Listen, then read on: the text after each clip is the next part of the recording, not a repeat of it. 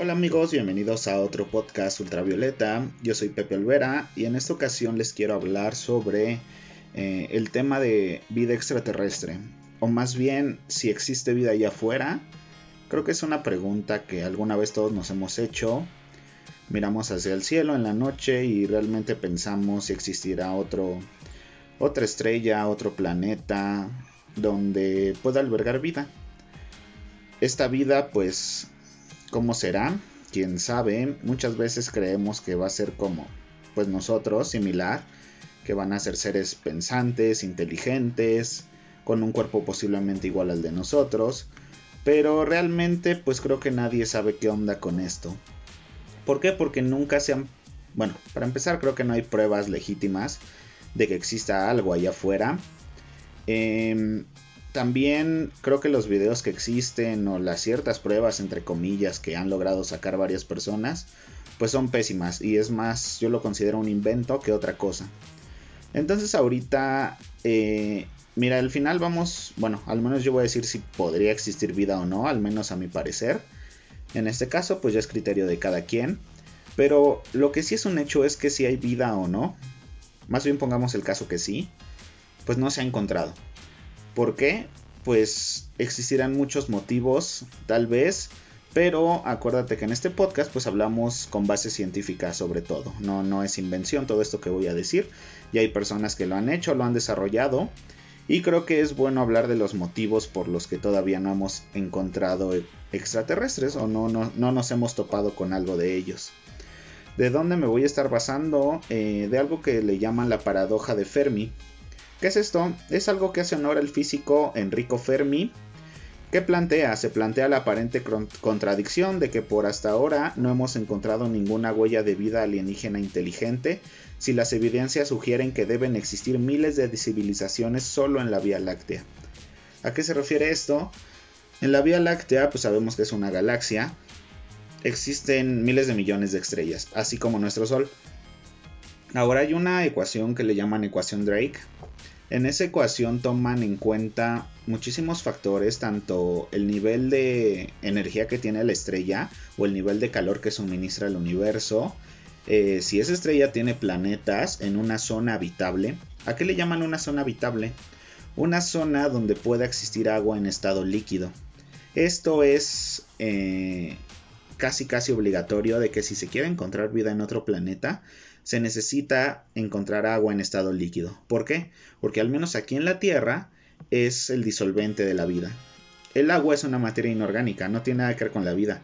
Pero la vida sí se necesita disolver en ella. Por eso la mayoría del área de la célula es agua. Casi un 95%. ¿Por qué? Porque ahí se tienen que estar llevando a cabo todas las reacciones bioquímicas que conforman la vida. Por eso es que siempre se busca el agua si se quiere encontrar vida, al menos agua en estado líquido. Entonces esa ecuación Drake me parece que en su momento cuando se realizó se, se pusieron siete civilizaciones que posiblemente existan en la Vía Láctea, pero volvemos a lo mismo, nunca se ha encontrado ninguna. ¿Por qué? Pues vamos a ver los motivos que, que a continuación les presento. Así como les digo que hay miles de millones de estrellas en nuestra galaxia similares al Sol, algunas son más antiguas que nuestro sistema solar y algunas posiblemente tienen planetas parecidos a la Tierra. Por eso sería de esperar que en alguno de estos rincones, aparte de en otros mundos totalmente distintos, se hubiera desarrollado vida inteligente. Si es así, en algunos casos esto habría llevado al desarrollo de civilizaciones capaces de hacer viajes interestelares. Por eso se supone que la Vía Láctea, podría ser atravesada en solo millones de años para extraterrestres a bordo de naves. A causa de esto, Fermi dijo, ¿dónde está todo el mundo? ¿Por qué nadie ha llegado a la Tierra? Si ya se tiene esta tecnología, ¿por qué nadie ha llegado? Para muchos teóricos la paradoja de Fermi no es tal, por motivos simples. Quizá Fermi como físico que era se dejó llevar más por el peso de los números que por la riqueza de la realidad a, la que aludía. De hecho, los científicos han propuesto con los años muchas respuestas a la pregunta de por qué no hemos establecido contacto con, extraterrestres. Ahora les presento los motivos por los cuales posiblemente no hemos encontrado esa vida alienígena, esa vida extraterrestre. Y eh, para mí este primero es es de los que yo les creo más. Si hay algo allá afuera, esto es algo que yo creo. Y es que estamos demasiado lejos. La primera explicación y quizá la más sencilla es que quizá estamos demasiado lejos. La estrella más próxima a la Tierra está a 4 años luz. Esta estrella se denomina Próxima Centauri. Es un complejo de dos estrellas con Alpha Centauri y es la estrella más cercana. Pero ¿a cuánto está? A 4 años luz. Por eso haría falta como 40.000 años para viajar hasta allá con naves espaciales similares a las actuales.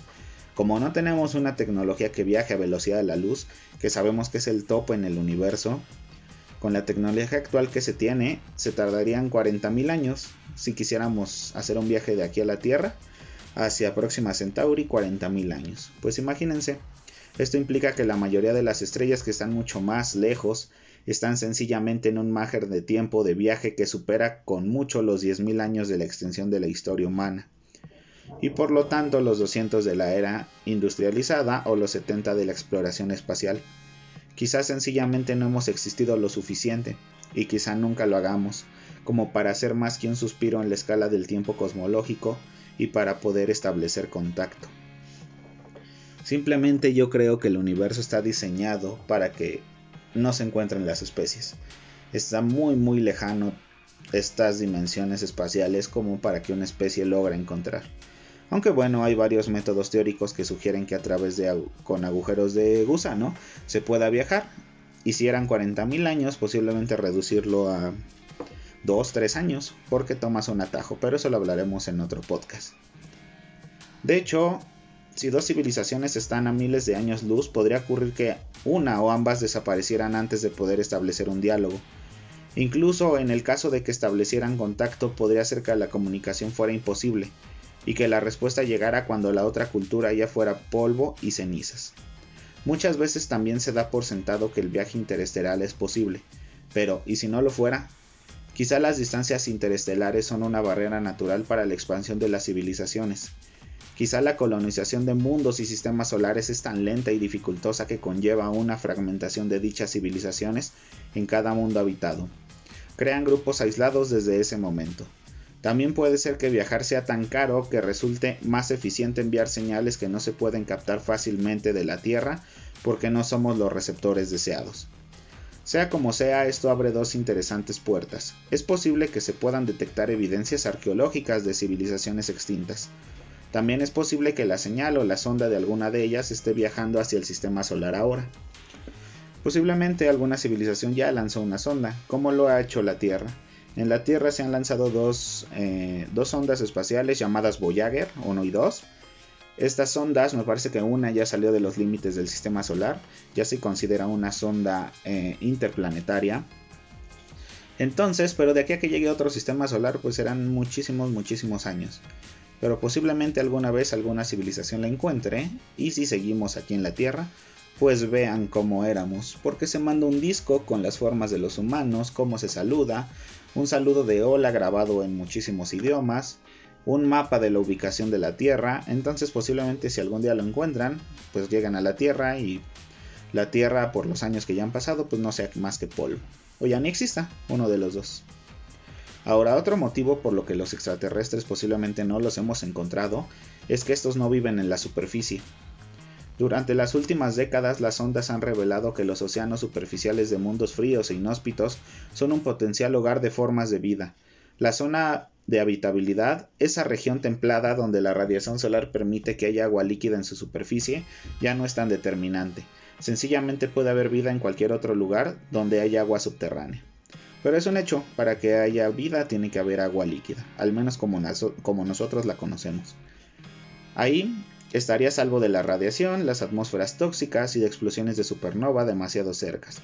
Por desgracia, esto implica que probablemente sería muy difícil detectar estas formas de vida con telescopios y receptores, a no ser que ellos quieran. Pero si hubiera vida bajo el hielo durante miles de años, ¿tendrían que saber que encima de sus cabezas existe un universo repleto de estrellas? Esta es otra pregunta. Si los extraterrestres han vivido bajo hielo, posiblemente muchísimos años, ni siquiera se pregunten qué hay arriba de ellos. Para ellos su mundo se reduce en su zona habitable y no puedan ver más allá de ellos, porque si salen, pues mueren. No es como en la Tierra que vivimos sobre la Tierra, valga la redundancia, y vemos una atmósfera que en las noches hay estrellas. Para ellos no sería así. Otro motivo sería el exceso de equipaje. Fermi daba por sentado que el viaje espacial era posible y relativamente sencillo. Pero ¿qué pasaría si una, civilización viviese en una supertierra con una gravedad aplastante al menos 10 veces superior a la nuestra? Según varias investigaciones, la consecuencia es que permanecieran vinculados a este planeta de forma permanente.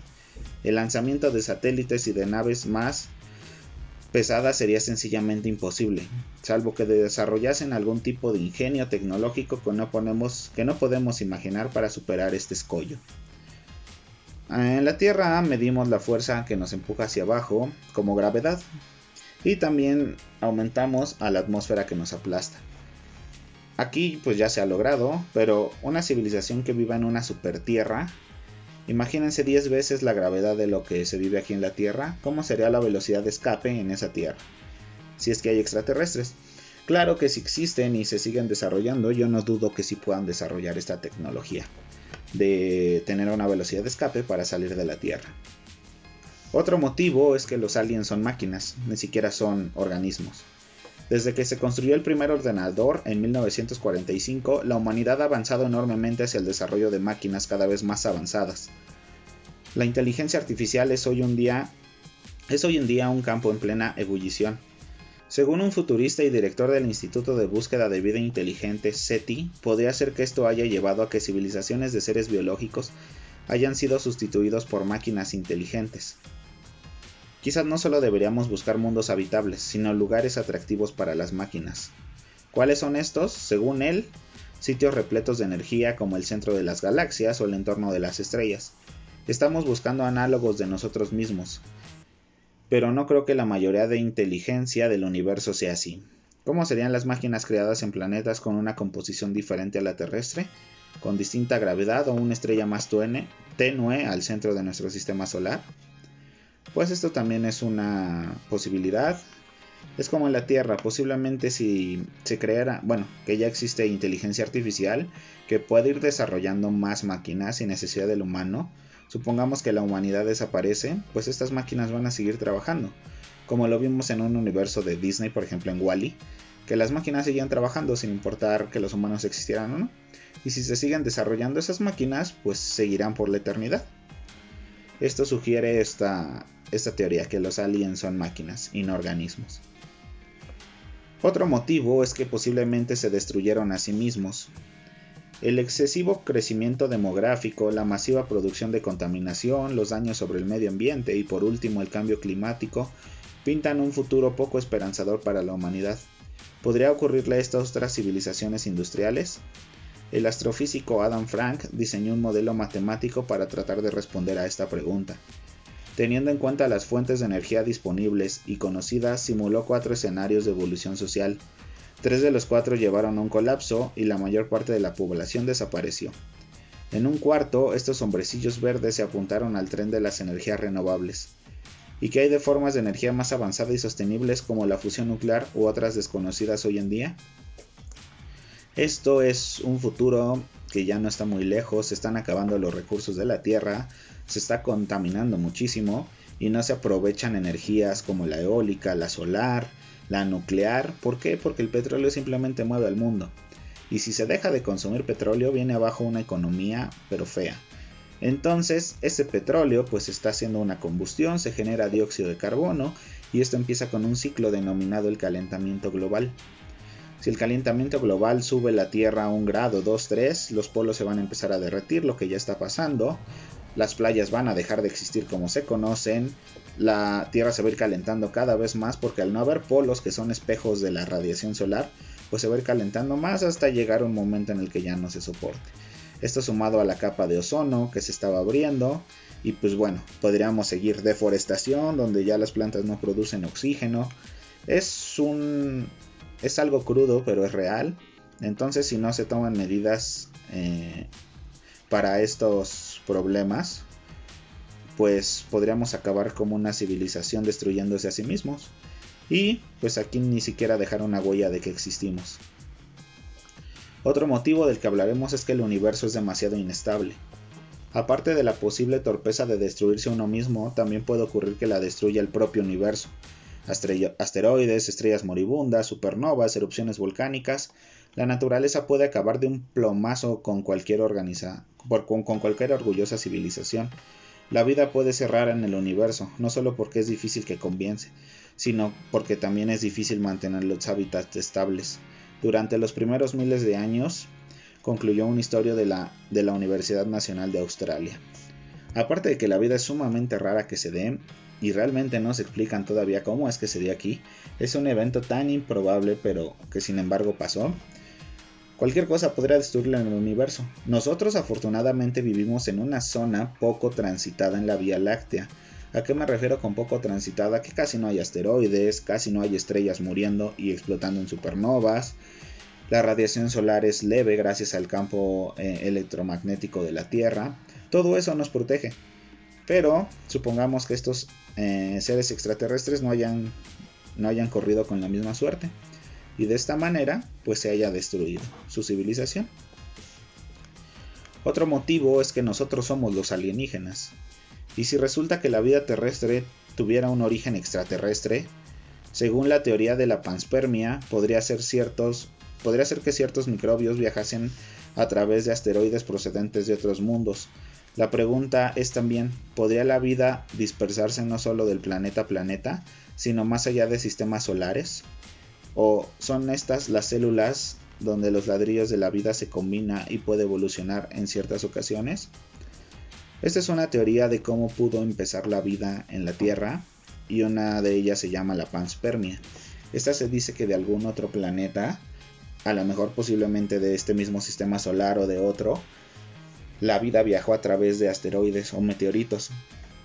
Resistiendo las condiciones del vacío del espacio, llegó a la Tierra, la Tierra tenía las condiciones necesarias y floreció la Tierra. ¿Por qué hay tanta variedad? Porque fue evolucionando. Ese es un hecho, la evolución existe. Lo que no se sabe bien actualmente es cómo comenzó la vida. Y la panspermia yo sí le doy muchos créditos, ya que la vida, como les digo, es algo tan improbable que posiblemente ya tuvo que haber existido en otro momento. Para mí es casi imposible, a pesar de que estudio química, bioquímica, que la vida comience de la nada. Ya se ha visto que sí se forman aminoácidos, eh, ácidos nucleicos, pero eso a su vez que hagan una célula es tan poco improbable. Pero bueno, son teorías y realmente no puedo decir si sí pasó o no. Otro motivo es que la vida es más rara de lo que pensamos. Solemos asumir por lo que observamos que la Tierra es un planeta rocoso, como muchos otros, en la sombra de una estrella amarilla y mediocre. Pero una hipótesis alternativa llamada la hipótesis de la Tierra excepcional sostiene que quizá no estamos viviendo con claridad lo que ocurre. Quizás una suma de casualidades hacen de la Tierra un lugar sumamente excepcional, tanto como para que la vida extraterrestre sea más rara de lo que pensamos y por tanto más improbable contactar con ella. Esta hipótesis sostiene que una serie de factores fortuitos que son indispensables para el desarrollo de la vida y nuestra civilización quizás no son tan fáciles de reproducirse en otros rincones de la Vía Láctea. Entre estos hay todos los que uno se puede imaginar. En el desarrollo de la civilización ha influido que el Sol esté en una zona habitable de la Vía Láctea, a salvo del núcleo galáctico. En el sistema solar para nosotros es clave la presencia de un planeta tan gigantesco como Júpiter, que con su gravedad nos guarda del impacto de residuos y asteroides. También es importante el tamaño concreto de la Tierra y de su luna, que determinan multitud de cosas como la, aparición de una magnetosfera, la tectónica de placas o el fenómeno de las mareas. Influye que en el cielo y la luna tengan prácticamente el mismo tamaño, o sea que el sol y la luna tengan el mismo tamaño desde nuestra observación. La química característica de nuestro planeta y la frecuencia de fenómenos como glaciaciones, choques de asteroides y cometas es tal que ha marcado la evolución de la vida pero sin llegar a extinguirla. Pero, ¿será así en otros lugares? ¿Con qué, ¿Con qué frecuencia? Además, la evolución de la vida está marcada por importantes sucesos que aparecieron por azar. ¿Con qué frecuencia ocurrirán en otros lugares estos eventos u otros que sean tan determinantes como la aparición de vida compleja y las civilizaciones? Sin la oxigenación de la atmósfera por parte de microbios, el desarrollo de las células eucariotas, la explosión del Cámbrico o la extinción de los dinosaurios, la, humanidad jamás habría aparecido. Esto nos dice que prácticamente somos súper afortunados de que todo eso haya pasado, para que actualmente los humanos dominemos y vivamos en esta Tierra. Con todo ya lo que les dije, estamos en una zona habitable en la Vía Láctea, en nuestro sistema solar. Eh, es una zona donde no hay muchos asteroides, explosiones de supernovas, todo lo que ya les comenté hace un momento. Gracias a ciertos microbios se oxigenó la atmósfera. Luego los dinosaurios en algún momento dominaban la Tierra, pero un asteroide hizo que eso cambiara y después los mamíferos la dominaran. Entonces todos esos son muchas causalidades, yo diría, que nos pusieron aquí. Otro motivo del que hablaremos es, ¿y si no somos capaces de escucharlos? La mayoría de los sistemas de búsqueda de vida inteligente rastrean estrellas similares al Sol. Pero ¿y si están en otro lugar? Además, ¿cómo podemos saber cómo son las señales alienígenas? ¿Podrían emitir a tasas extremadamente elevadas o bajas, quizá usando frecuencias o códigos que harían que nos, pasasen desapercibidas o que no parecieran ruido? Según SETI, con un radiotelescopio tan potente como el Observatorio de Arecibo, con sus 350 metros de diámetro en plato receptor, solo sería capaz de captar ondas de radio y televisión a distancias de 0.3 años luz, una distancia insuficiente para abandonar el sistema solar. Otra cosa sería que las señales enviadas por otras civilizaciones estuvieran limitadas en un rango estrecho de secuencias y dirigidas a un punto concreto. En este caso, la distancia a la que se captarían sería de cientos o de miles de años luz. Pero ¿cuán extenso es el espacio? ¿Por qué motivo apuntarían hacia aquí y gustarían su energía en hacerlo? Otra opción es que las radiofrecuencias fueran un medio primitivo para transmitir información y que prefiriesen usar otros métodos desconocidos por nuestra civilización a día de hoy. Nosotros estamos en un punto donde actualmente todo lo transmitimos por radiofrecuencias, por energía electromagnética, absolutamente todo. Si esa civilización ya dejó atrás eso y ahora se comunican por otra forma, pues estamos buscando cosas que no existen. O si está muy precaria la civilización, pues jamás van a mandar una onda electromagnética de radio, de televisión, por ejemplo. Entonces, pues por eso es otro motivo. Otro motivo es que no son muy comunicativos. Solemos dar por sentado que las civilizaciones alienígenas serían sociales y, sociables, pero ¿y si vivieran como las abejas formando un encambre? ¿Y si hubieran trascendido una forma física y creado una inteligencia artificial global? y si habitaran en una realidad virtual alimentadas por la energía de las estrellas. Otra opción es que los alienígenas nos parezcan tan alienígenas que no puedan comunicarse con nosotros. Quizás no comparten las matemáticas o su lenguaje matemático es incompatible con el nuestro. Quizás su fisiología o su forma de pensar les impide comunicarse con nosotros. ¿Cómo nos comunicaríamos con seres que carecieran de concepto de individuo? ¿O cómo nos comunicaríamos por medio de palabras? En este punto, varias opciones tratan de explicar una situación en que los extraterrestres son científicos que nos observan, pero que deliberadamente no quieren intervenir para estudiar la evolución de nuestra cultura y nuestro planeta. Pero aparte de este supuesto interés científico, ¿puede ser que el contacto entre civilizaciones tan distantes sea inherentemente peligroso? Solo hay que repasar la historia terrestre y que prefieran evitar riesgos. La aparente paradoja de Fermi quizá no es tal, puesto que a pesar de la inimaginable cantidad de estrellas y mundos que existen, el contacto con civilizaciones extraterrestres podría ser improbable por muchos motivos, aunque algunos han sugerido que ni siquiera estamos preparados para contactar con alienígenas. Pocas preguntas resultan tan apasionantes. ¿Estamos solos en el universo? Si no, ¿qué espacio ocupamos en esta realidad de escalas tan abismales? Y ahí está el último motivo que presento de por qué no hemos encontrado vida extraterrestre. Como te digo, mis mejores motivos o los que yo les daría más crédito, una es que estamos demasiado lejos y que difícilmente nos vamos a encontrar en algún momento. Y otra es que la vida es más rara de lo que pensamos y por algunas razones la vida sí se dio aquí. Entonces somos afortunados tal vez o inafortunados de ser los únicos en este universo. Es tan vasto, sí, es demasiado vasto. Es egocéntrico pensar que somos la única forma de vida. Sí, sí lo es pero al no haber pruebas de que puedan existir otros, ¿qué otra cosa podríamos pensar? Entonces, ahora la vida, para mí al menos, no siempre tiene que ver agua líquida.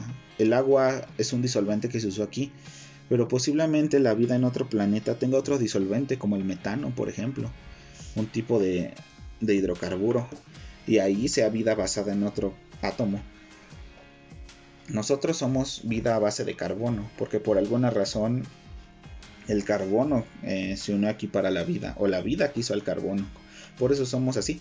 Y toda la vida en la Tierra, sin excepción, es a base de carbono. ¿Quién nos dice que allá afuera la vida no puede ser a base de un metal, por ejemplo?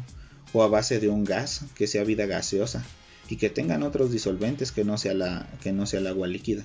Puede ser que vivan en otras condiciones, que no necesariamente eh, respiren oxígeno, pueden respirar dióxido de carbono o algún otro gas como nitrógeno. Entonces, no siempre tenemos que buscar la misma vida que nosotros. Puede existir de distinta manera, ese es un hecho. Pero al menos yo sí creo que una no se, no se ha contactado, no han venido aquí, como muchos programas nos lo dicen. Y difícilmente lo haremos, por los motivos que los estoy dando. Entonces, pues me gustaría mucho que me comentaras tú qué crees sobre por qué no hemos encontrado estas cosas, esta vida extraterrestre. Y pues me gustaría mucho leer sus comentarios, a ver qué onda. Puedes comentarme, estoy transmitiendo en YouTube.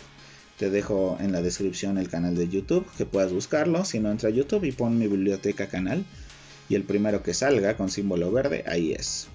También transmito por Spotify, Google Podcast y Apple Podcast. Y ahí en la descripción les dejo mis redes sociales y el canal de YouTube también.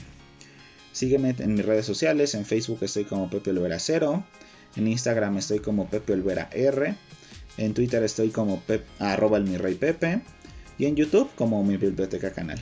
Así me puedes buscar. Entonces este fue un tema del que en verdad me gustó hablar. Espero que lo estén disfrutando tanto como yo al contárselos. Y pues bueno, gracias por escuchar este podcast y ya nos veremos en un siguiente podcast. Bueno, más bien nos escucharemos porque no me pueden ver. Nos estaremos viendo. Gracias por escuchar.